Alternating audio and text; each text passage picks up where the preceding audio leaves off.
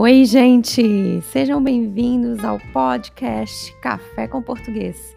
O podcast que vai ensinar vocês o português de uma maneira tão leve e divertida que já já vocês estarão falando como um verdadeiro brasileiro. Preparados? Então peguem o seu cafezinho e venham comigo.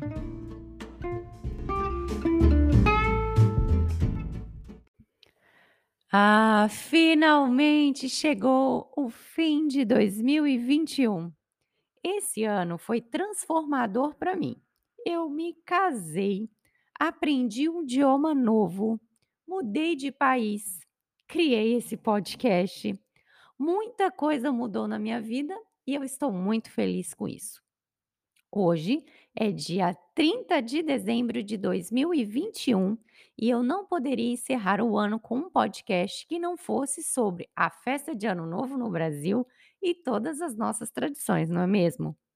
Primeiramente, a nossa festa de Ano Novo se chama Réveillon.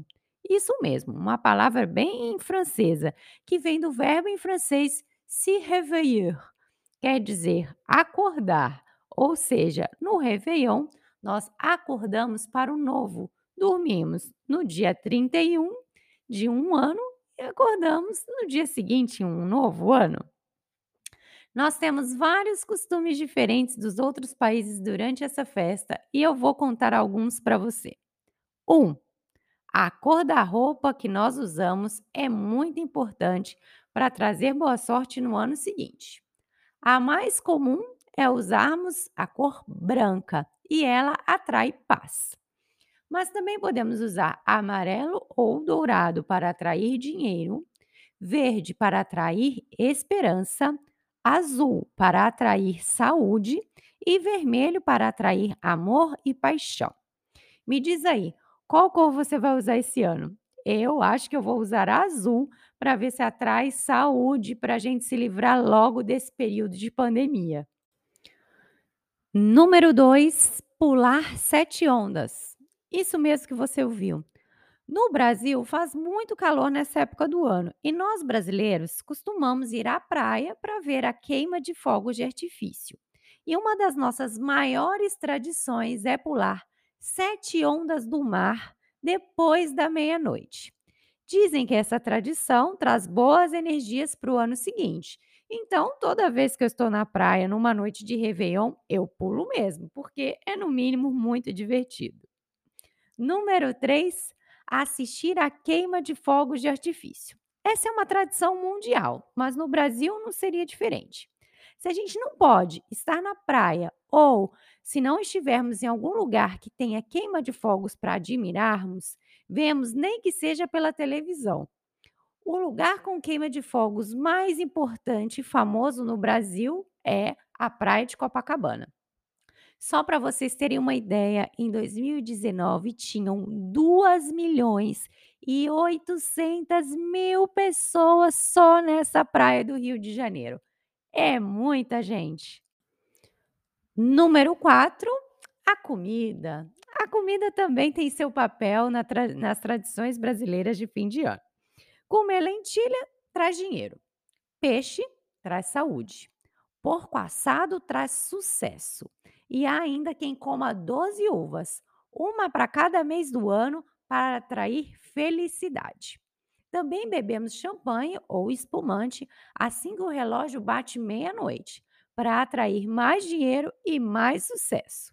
Pode nem sempre funcionar, mas o importante é festejar. Número 5. Uma das tradições que está ficando cada vez mais comum entre os brasileiros é pensar no que se passou e criar metas para o próximo ano. Eu, por exemplo, gosto de pegar um papel e uma caneta e realmente escrever algumas coisas que eu quero mudar em mim ou que eu quero fazer de diferente no próximo ano.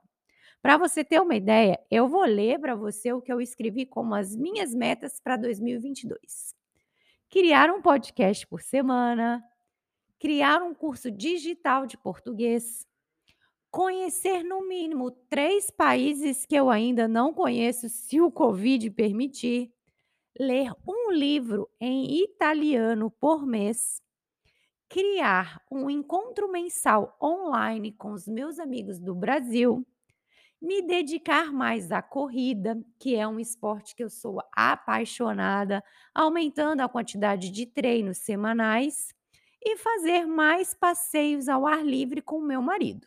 Bons planos, não é mesmo?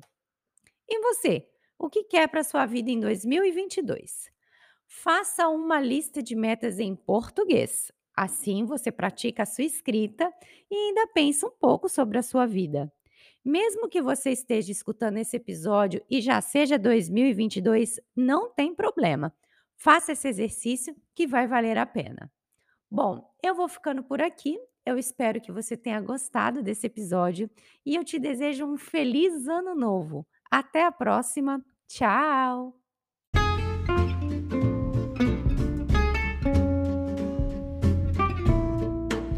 Quer aprender e praticar o português um pouco mais e ainda melhor?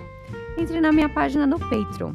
Lá você vai encontrar a transcrição de todos os episódios, além de exercícios e áudios extras. O link está aqui nos comentários desse episódio. Te vejo lá!